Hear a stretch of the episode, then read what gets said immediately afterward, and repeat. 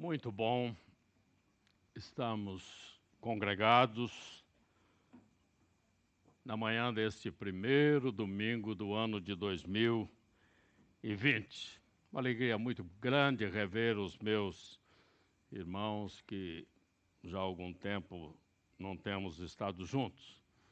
E eu queria dizer que eu tenho uma alegria muito grande que de receber três amigos hoje aqui que são lá do nosso condomínio, o Carlos, a Tatiana e o professor Ildemar, que é de Florianópolis. Eles estão aqui conosco.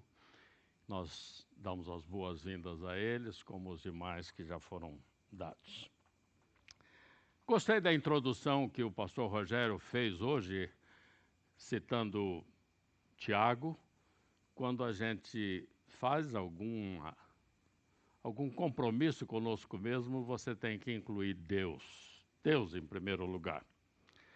E eu verifiquei, como em todos os demais anos, nós sempre fazemos propósitos para o ano seguinte. Intenções. E eu fui verificar a estatística de quais são esses propósitos que a gente faz, essas resoluções. O primeiro, eu elenquei sete aqui, o primeiro compromisso, ou resolução, ou intenção é emagrecer. 44% das mulheres fazem isso. Os homens fazem 31%. Segundo, economizar dinheiro. As mulheres, 34% e os homens, 24%.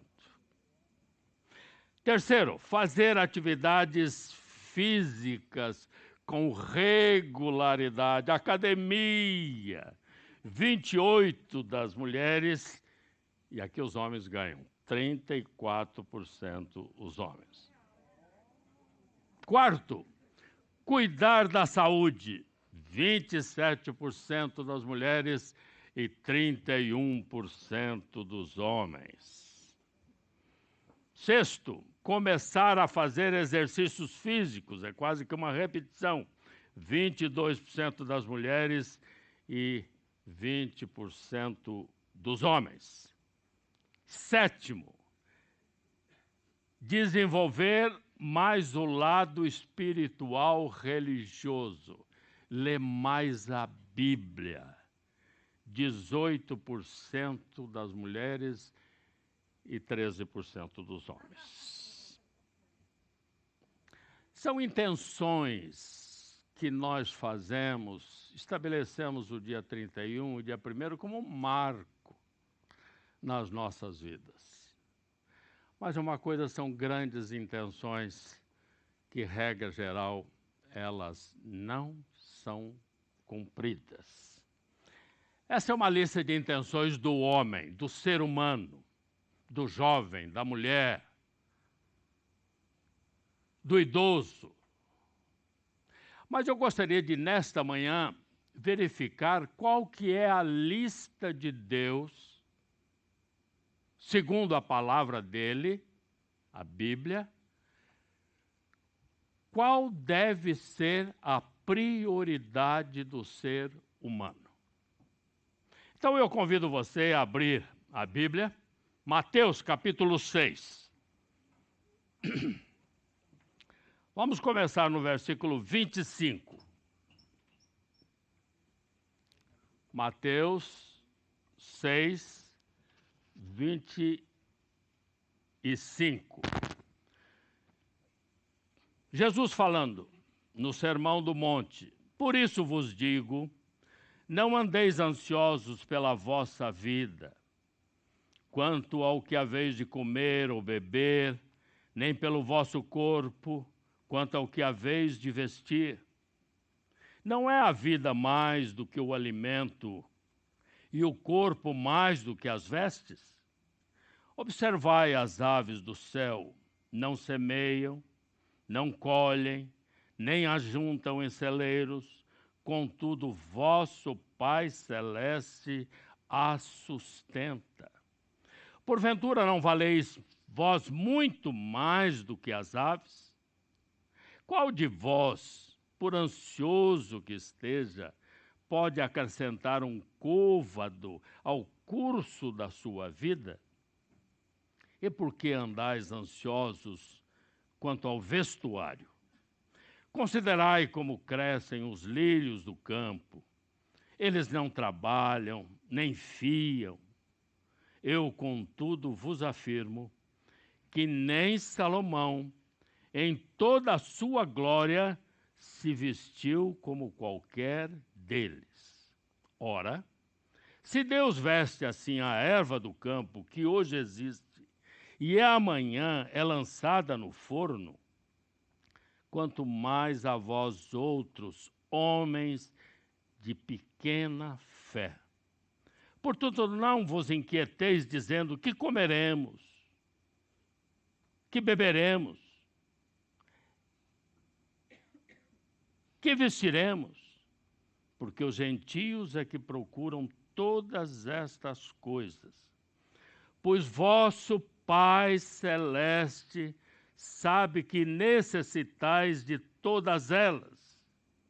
Buscai em primeiro lugar o seu reino e a sua justiça, e todas estas coisas vos serão acrescentadas.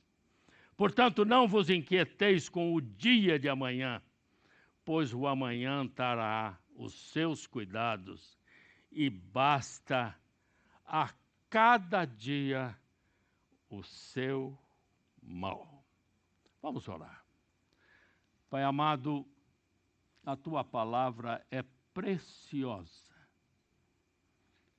Ela é como a espada de dois fios que penetra a nossa alma, o nosso coração, e nós queremos, Senhor, nesta manhã, nesse primeiro domingo do ano de 2020, que esta tua palavra seja revelada aos nossos corações, para que haja vida nas nossas vidas. Ó oh, Senhor Deus, tu tens poder. Que o teu Espírito Santo venha nos ministrar nesta manhã Oramos no doce nome de Jesus, o teu filho amado. Amém. Amém. Meus queridos irmãos, vocês verificaram que houve uma inversão? O homem tem uma intenção, o homem tem uma ideia, e Deus tem uma outra intenção, uma outra ideia, um outro valor para as nossas vidas. Veja que nós colocamos em primeiro lugar as nossas necessidades físicas. Isso é uma realidade. Deus não está ensinando aqui ociosidade, contemplatividade, ficando esperando que as coisas caiam do céu. Quando ele cita aqui as aves, vejam as aves, elas não semeiam, elas não guardam, mas o que, que acontece com a ave? Cada manhã ela tem que fazer o quê? Buscar o seu alimento. O alimento existe, mas ela tem que buscar. Então, quando Jesus, ele diz aqui, vocês estão preocupados com a balança. E eu levanto a mão, eu sou o primeiro aqui a me preocupar com a balança. E eu tenho uma outra balança em casa chamada Irani, que fica me cobrando o peso da balança. Ou vocês mulheres não são assim? E fazem isso por amor, por saúde, porque vocês têm uma preciosidade dentro de casa que é o marido e vocês não querem perder. Os maridos gostaram dessa ou não?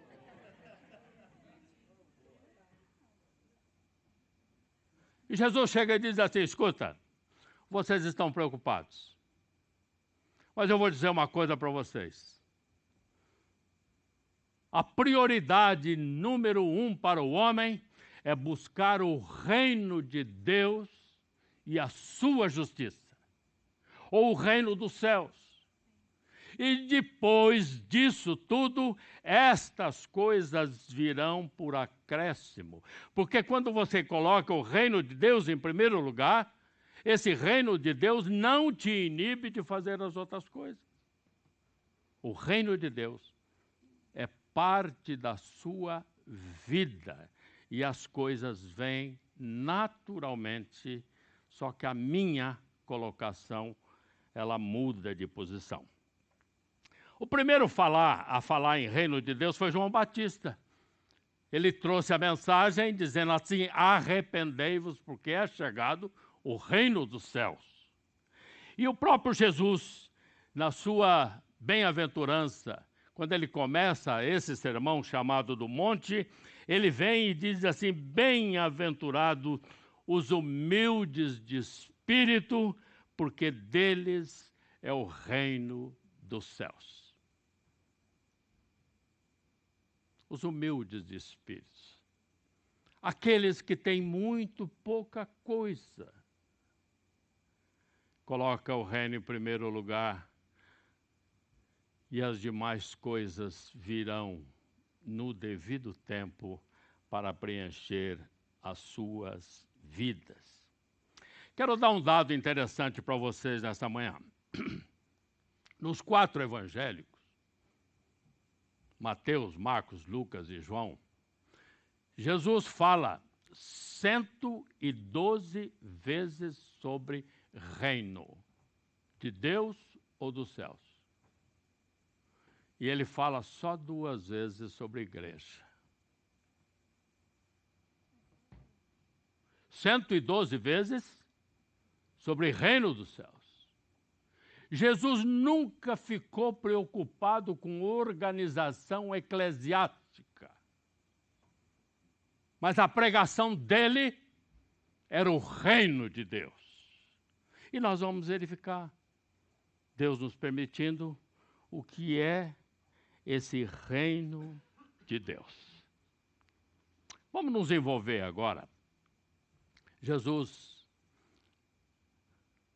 ensinou uma oração, chamada oração dominical, oração que Jesus ensinou, e também está aqui em Mateus.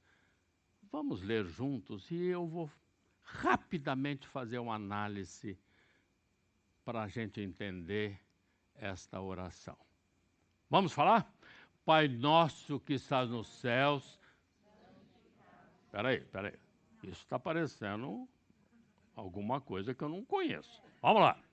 Pai nosso que estás nos céus, santificado seja o teu nome, venha a nós. Será feita assim o pão nosso perdoai assim.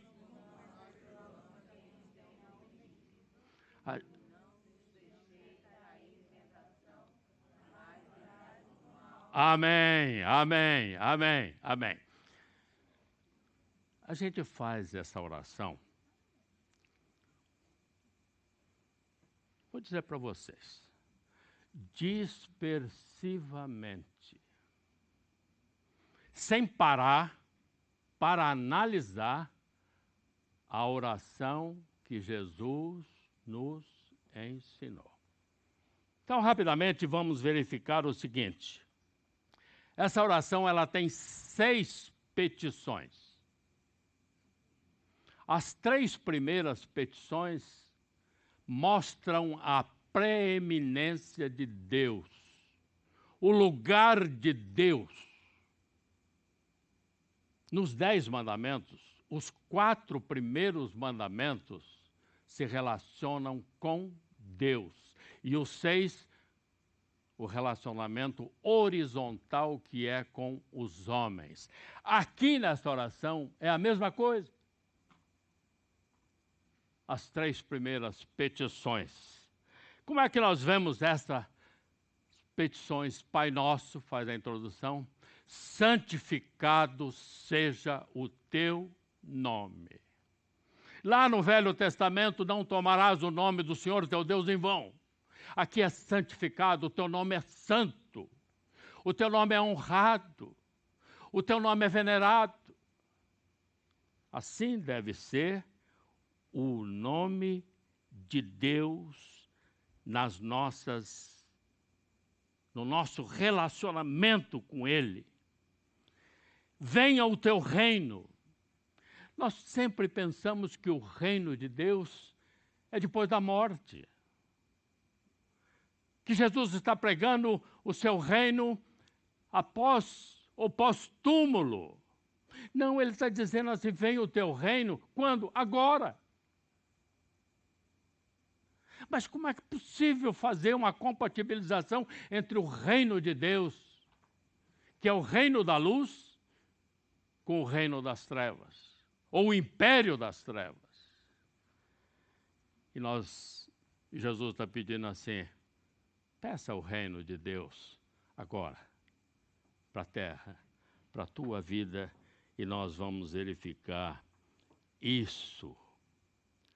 Seja feita a tua vontade, a vontade de Deus na sua plenitude.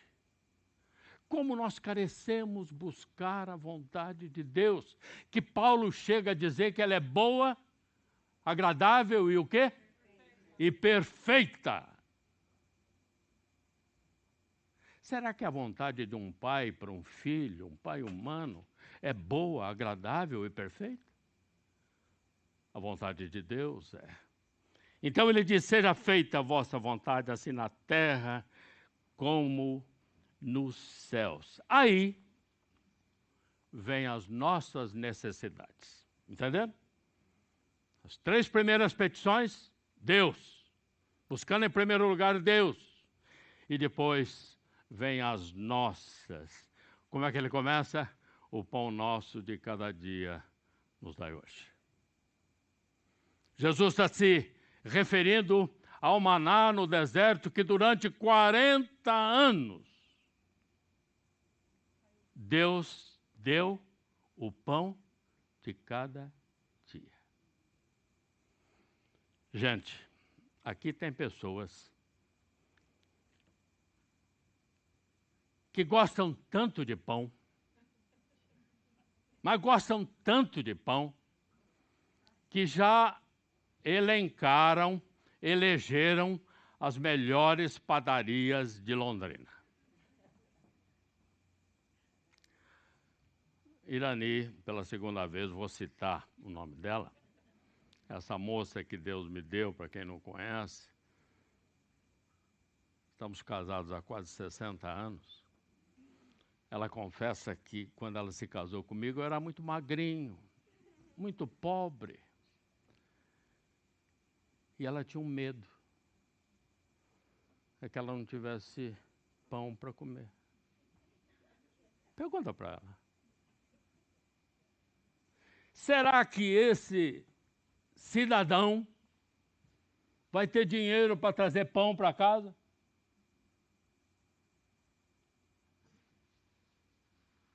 pão nosso de cada dia nos dá hoje. Como nós somos preocupados com o que comer.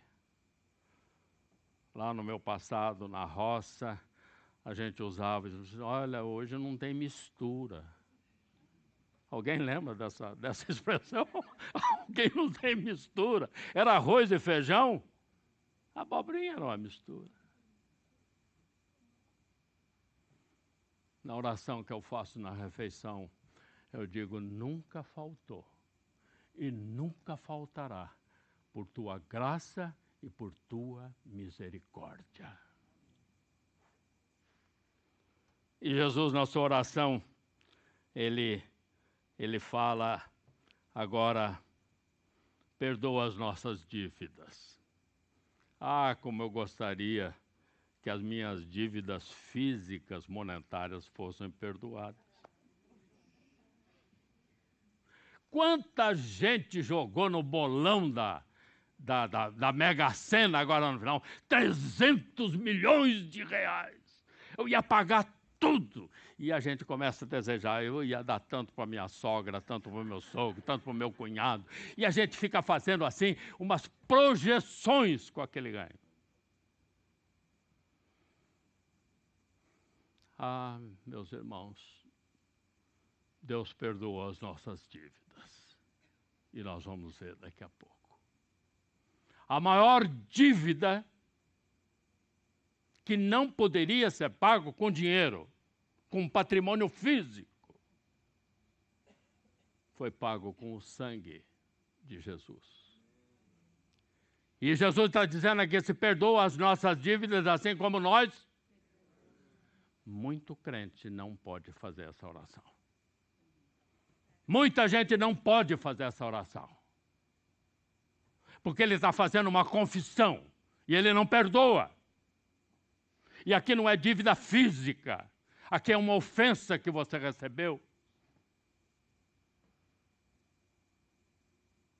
Eu nunca perdoei. Como é que eu perdoo as nossas dívidas? Assim como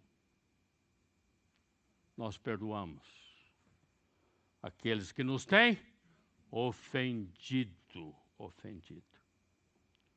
E ele disse assim: Não nos deixeis cair em tentação mas livrai-nos do mal. Meus irmãos, o problema de Adão foi tentação que a mulher dele teve e ele embarcou. A tentação sempre existiu. E não adianta você ser um carola, você ser um camarada que não sai de dentro da igreja, não adianta você ter uma roupa de cristão não adianta você ser pastor, missionário ou qualquer coisa. A tentação virá sobre você. Das mais distintas formas, essa tentação virá. Agora, Jesus está dizendo que ele foi tentado. Mas ele diz assim: não me deixe cair na tentação. Quando eu sou tentado, e eu sou tentado, eu disse, tem misericórdia de mim. Tem misericórdia de mim. Lutero dá a seguinte explicação para isso.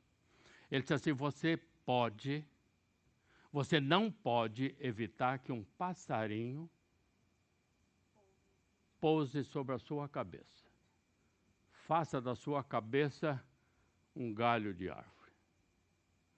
Mas você pode evitar que ele faça ninho, Entendeu? Vem a tentação. Não deixa aquela tentação tomar forma. Mas o meu Jesus, nessa oração, ele está dizendo assim: venha o teu reino. Venha o teu reino. O primeiro reino de Deus foi no Éden. E Adão sabe o que era? O vice-regente. Por rei, rei é aquele que governa, é aquele que dirige, aquele que pratica a justiça. E esse homem falhou. E ele foi expulso do paraíso. Mil anos depois, Deus tem uma vontade de criar um povo para si e chama Abraão, está lá no capítulo 12 de de Gênesis, chama Abraão para que fosse formada uma nação sacerdotal, uma nação de reis, e que Deus, o Senhor, Jeová, fosse o rei que comandaria os destinos daquela nação através dos seus sacerdotes, dos seus reis. O povo entra em Canaã, Canaã, 400 anos no Egito, entra em Canaã, faz uma promessa extraordinária para Deus. Daqui a pouco esquece tudo. Que nem as promessas que nós fazemos no dia 31 de dezembro. Igualzinho. E esse povo em Canaã pede um rei. Samuel era o sacerdote, o profeta. Isaías chega a dizer assim: porque o Senhor é o nosso juiz, o Senhor é o nosso legislador, o Senhor é o nosso rei, ele nos salvará. Temos aqui a profecia. Mas Deus diz para Samuel: Samuel, esse povo está pedindo rei, você vai ungir um rei. E sai Samuel e, rei, e, e, e unge Saul, o primeiro rei, unge é, é, Davi, o segundo rei, e unge Salomão, o terceiro rei. E aqui nós vamos começar a ver a diferença do reino dos reis terrestres humanos e o reino de Jesus, o rei dos reis. Os reis eram absolutistas. Nós não conseguimos entender, entender soberania de Deus, soberania de Jesus, porque nós vivemos numa numa república, república res pública, é, as coisas do povo, que é do povo. Nós vivemos numa democracia. Essa democracia, Lincoln, ele definiu muito bem no discurso de, de Gettysburg, em 1863, é o governo do povo, pelo povo, para o povo. Quem é que elege os governantes? Nós. Quem é que erra na eleição? Nós.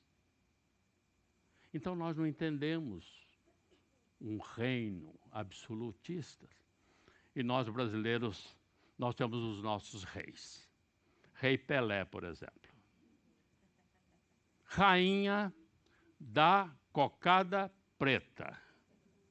Veja como é que nós ligamos reinado, rei, monarquia, com as coisas simbólicas aqui para nós, que nos dão gosto. É a rainha da bateria, da escola, fulano de tal. É isso, é.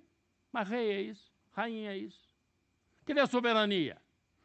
Os reis tinham poder de vida ou de morte. Vamos ver aqui Saul, o primeiro rei 1 Samuel 22, 17, ele estava perseguindo o genro dele. A vida de Davi não foi fácil. Sogro não é fácil, genro é mais difícil ainda, e agora Davi era o genro do rei, e esse sogro, com ciúmes de Davi, manda matá-lo. E joga a lança nele. E um dia Davi foi protegido pelo sacerdote. 1 Samuel 22, 10. E disse o rei Saul aos da guarda que estavam com ele: Virai-vos e matai os sacerdotes do Senhor. Porque também a sua mão é com Davi, e porque souberam que fugiu e não me fizeram saber. Porém, os criados do rei não quiseram estender as suas mãos para arremeter contra os sacerdotes do Senhor. Havia temor daqueles que estavam com.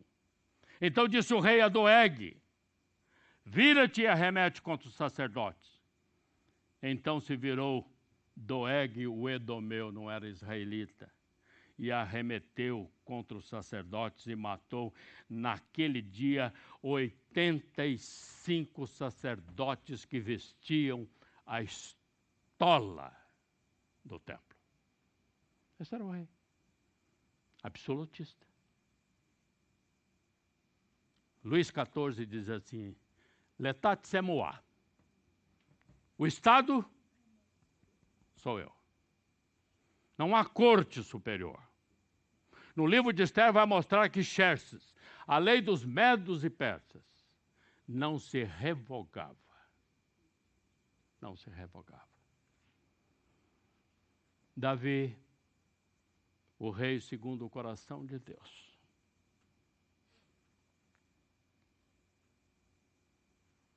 Um dia,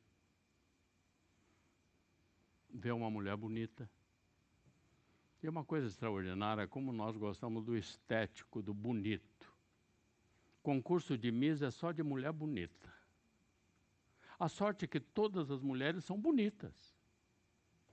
Se eu tenho gosto por uma, o outro tem por outra. E assim ninguém fica sem ser acolhida, sem ser querida, sem ser elogiada. Davi, Bebet Sabá.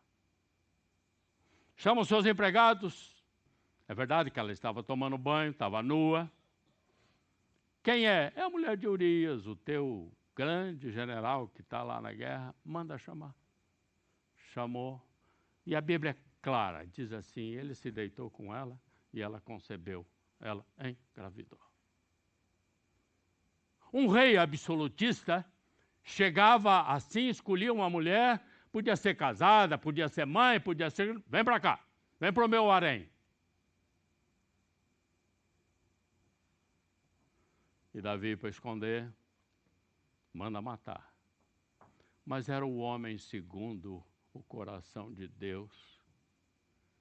E a Bíblia diz que haveria alguém que ocuparia definitivamente o trono de Davi, sairia da descendência de Davi. Por quê? Gente, Deus não sabia escolher rei? Sabia. Jesus não foi escolher os discípulos, os apóstolos dele, escolheu lá uma turminha que, olha, nós não queríamos de saber de ter negócios com ele. Mas Deus não sabia, Jesus não sabia, e a Bíblia diz que Jesus passou a noite inteira orando. Mas sabe o que acontece? A única matéria que Deus tinha para eleger um rei, ou Jesus para escolher o discípulo, eram os filhos da raça adâmica.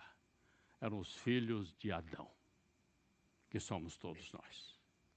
Quando um pastor escolhido, ele não é santo, ele é filho de Adão, pecador como qualquer um. Só que havia uma diferença com Davi. Davi não passava a responsabilidade para ninguém.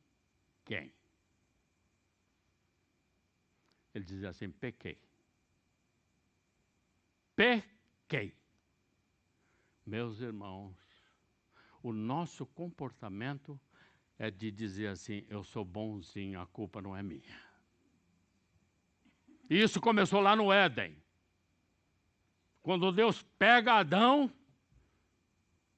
e diz: Adão, ele disse assim: a mulher que tu me desse. Passou imediatamente a culpa para quem? Para Deus. Nós somos assim.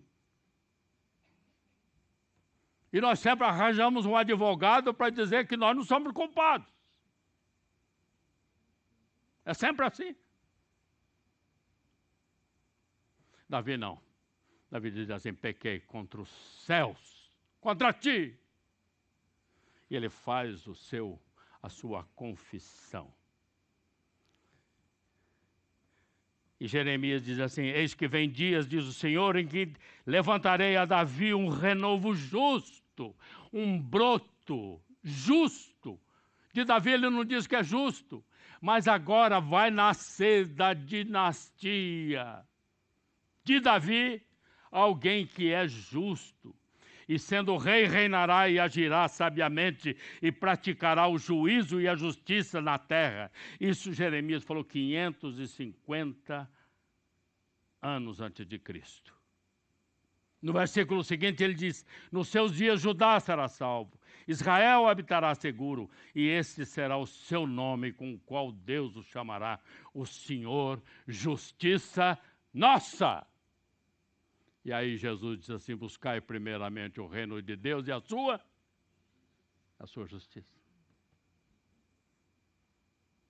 O Velho Testamento, apontando para a figura de Cristo. Voltemos então ao texto inicial.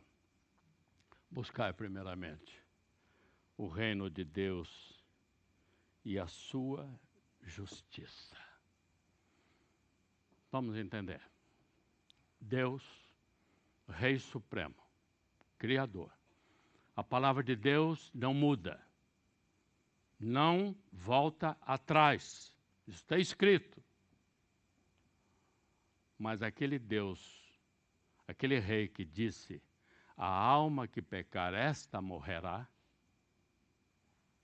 ele tem o poder de também estabelecer uma morte substitutiva. Alguém morrerá no lugar do pecador. E aí começa o sacrifício no Velho Testamento. A ovelha, o pecador, eu, colocava a mão sobre a cabeça dessa ovelha que não tinha pecado nenhum, não sabia nem o que era pecado, vivia para comer e beber. Era degolada e aquele sangue derramado me purificava do meu pecado. E a primeira coisa que aconteceu quando Jesus morreu na cruz foi fazer a justiça de Deus. Qual era a justiça de Deus? A alma que pecar morrerá. E Jesus, o Cordeiro de Deus, que não tinha nenhum pecado, foi para aquela cruz. E lá ele morreu e pagou todo o nosso pecado. Todo. Todo o nosso pecado. E nós vamos encontrar isso com muita ênfase em Colossenses, quando ele chega e ele diz assim que as nossas dívidas foram cravadas na cruz. Colossenses 2,14.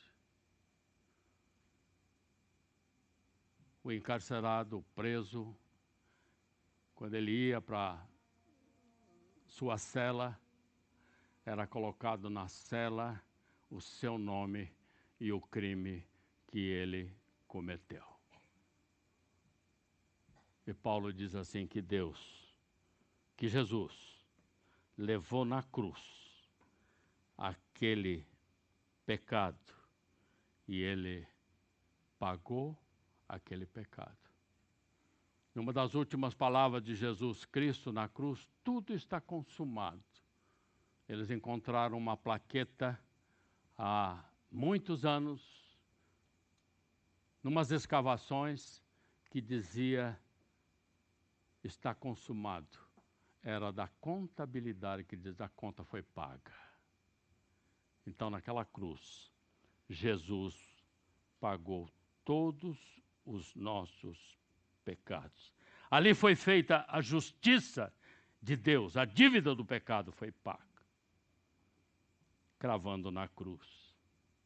E Jesus, com os seus interrogadores, em Lucas 17, 20 diz assim: interrogado pelos fariseus sobre quando havia de vir o reino de Deus, respondeu-lhes e disse: o reino de Deus não vem com aparência exterior. Os judeus esperavam um novo Davi, com todo o aparato. Nem dirão ele ali ou ele aqui. Ei-lo ali, porque eis que o reino de Deus está entre vós. O reino de Deus era Jesus Cristo que estava já no meio do povo e eles não conseguiam ver. E Jesus didaticamente explica como o reino é estabelecido. A vida que se esconde no pequeno, no grão de semente. Ele diz assim: o reino de Deus é como o agricultor que joga na terra a semente e vai dormir. Levanta no dia seguinte e vai dormir e há um mistério naquela semente e ela começa a germinar. E Jesus vai dizer assim: a palavra de Deus é a semente. E quando nós, quando nós ouvimos a palavra de Deus, que ela cai no nosso coração, ela começa a germinar sem nenhuma aparência de alguma coisa. Quanta gente quer passar por uma conversão estrondosa, com raios, trovão. Não. O reino de Deus, a palavra de Jesus Cristo, é como essa semente que vai para o seio da terra e morre, segundo Jesus. Se o grão de trigo caindo na terra não morrer, ele não dará frutos. Assim é o reino de Deus nas nossas vidas. E a história de um casal que tinha muitos conflitos. Aliás, até eu acho que não existe exceção. Em todos os casais há conflitos. Há conflitos. Duas pessoas da mesma espécie com gêneros diferentes, dá conflito. Mas esse casal era conflituoso. Mas um dia ela ouviu a palavra de Deus. Ouviu a palavra de Deus. E ela chegou para o marido e disse assim: Hoje eu vou à igreja, uma quarta-feira. Ele disse assim: Você não vai a essa igreja. Se você for a essa igreja, você não precisa voltar mais para casa. Machão. Impositivo. Ela foi à igreja. Foi à igreja, levou a sua chave ouviu a palavra e voltou para casa. Só que naquele espaço íntegro, ele mudou a chave, ele mudou a fechadura. Mudou a fechadura. E ela chegou. Meteu a chave na fechadura, não abriu. No dia seguinte, esse homem levanta cedo, abre a porta para ir para o trabalho, enquanto a sua esposa sentada no degrau da escada. Olha para ela, ela olha para ele e ela diz assim: Bem, não sai sem café, não. Volta, eu vou fazer café para nós tomarmos juntos. Oh, meus irmãos, o reino de Deus é isso. É mudança total na vida da pessoa. A conversão é metanoia, mudança de mente. Eu vou numa direção, eu volto para outra direção. 180 graus, não 360. 180. Por isso é que Pedro, no capítulo, 1 Pedro, capítulo 3, diz para as mulheres: mulheres, não tentem converter seus maridos conversando com ele, falando com ele. Mas o que, que ele diz? Fica calado e haja como cristã, como quem tem a vida de Jesus Cristo. O reino de Deus. A pessoa de Jesus Cristo nos é dado pela graça de Deus pela graça de Deus sois salvos mediante a fé, e isso não vem de vós. Eu não tenho fé para acreditar em Jesus Cristo.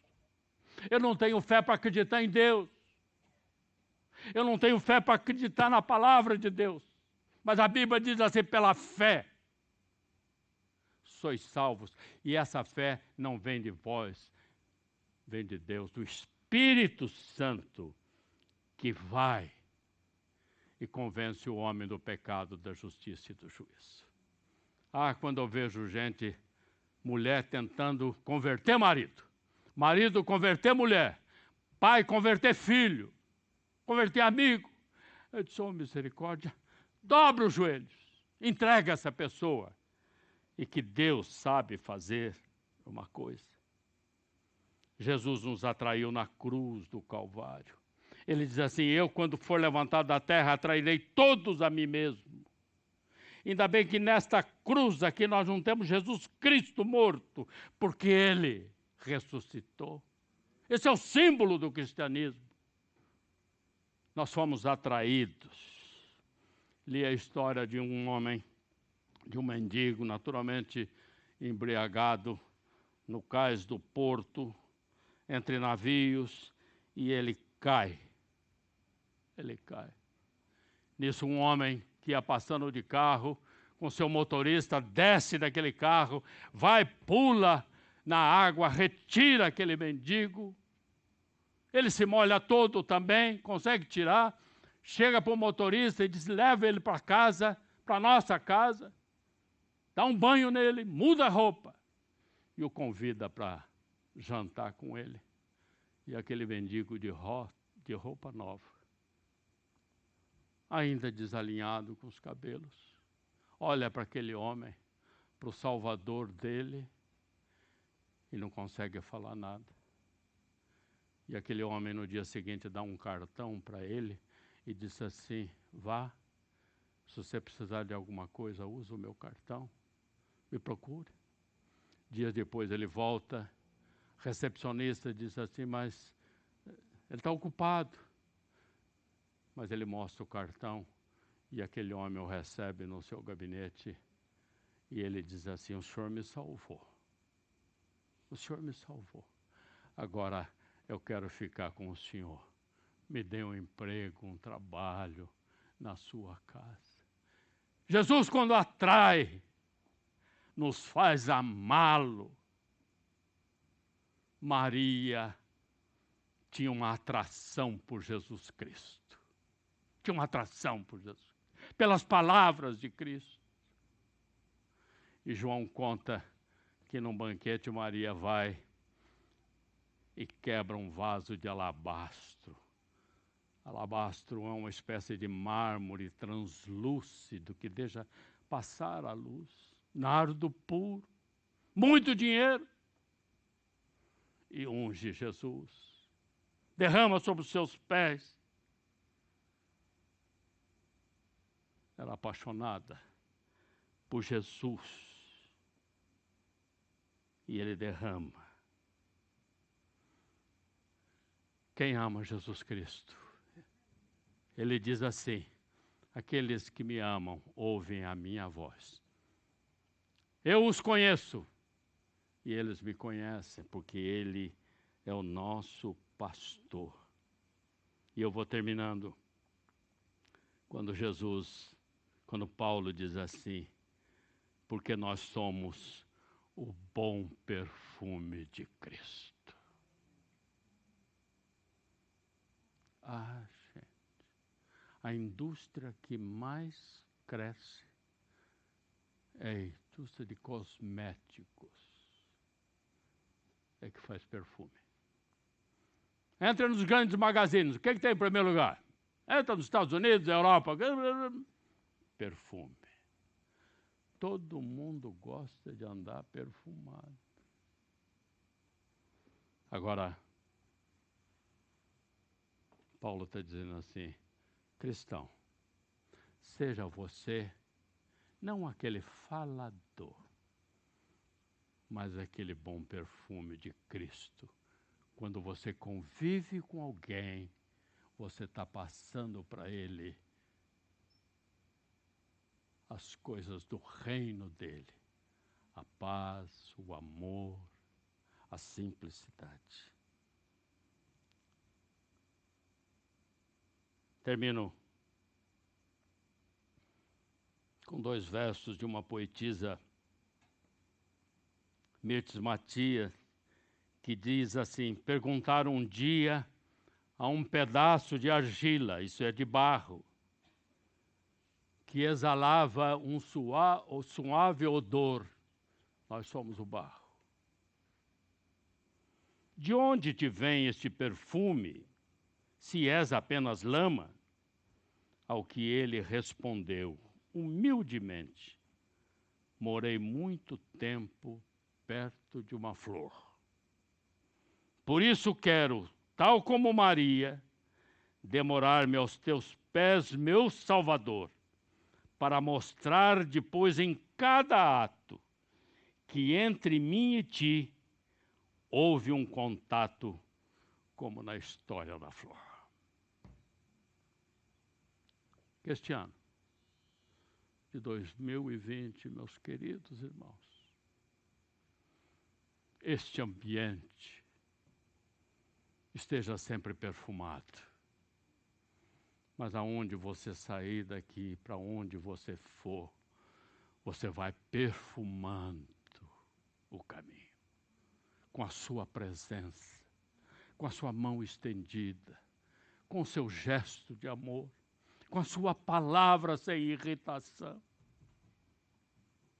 Oh, meu Deus. O mundo foi visto, o mundo viu agora o gesto do Papa, aquele homem traz uma mensagem tão extraordinária. Mas no momento de profunda humanidade, filho de Adão, dá um tapa na mão de uma que estava tentando falar com ele. Tudo que se fala, a imprensa vai mostrar o quê? Mas eu quero, eu,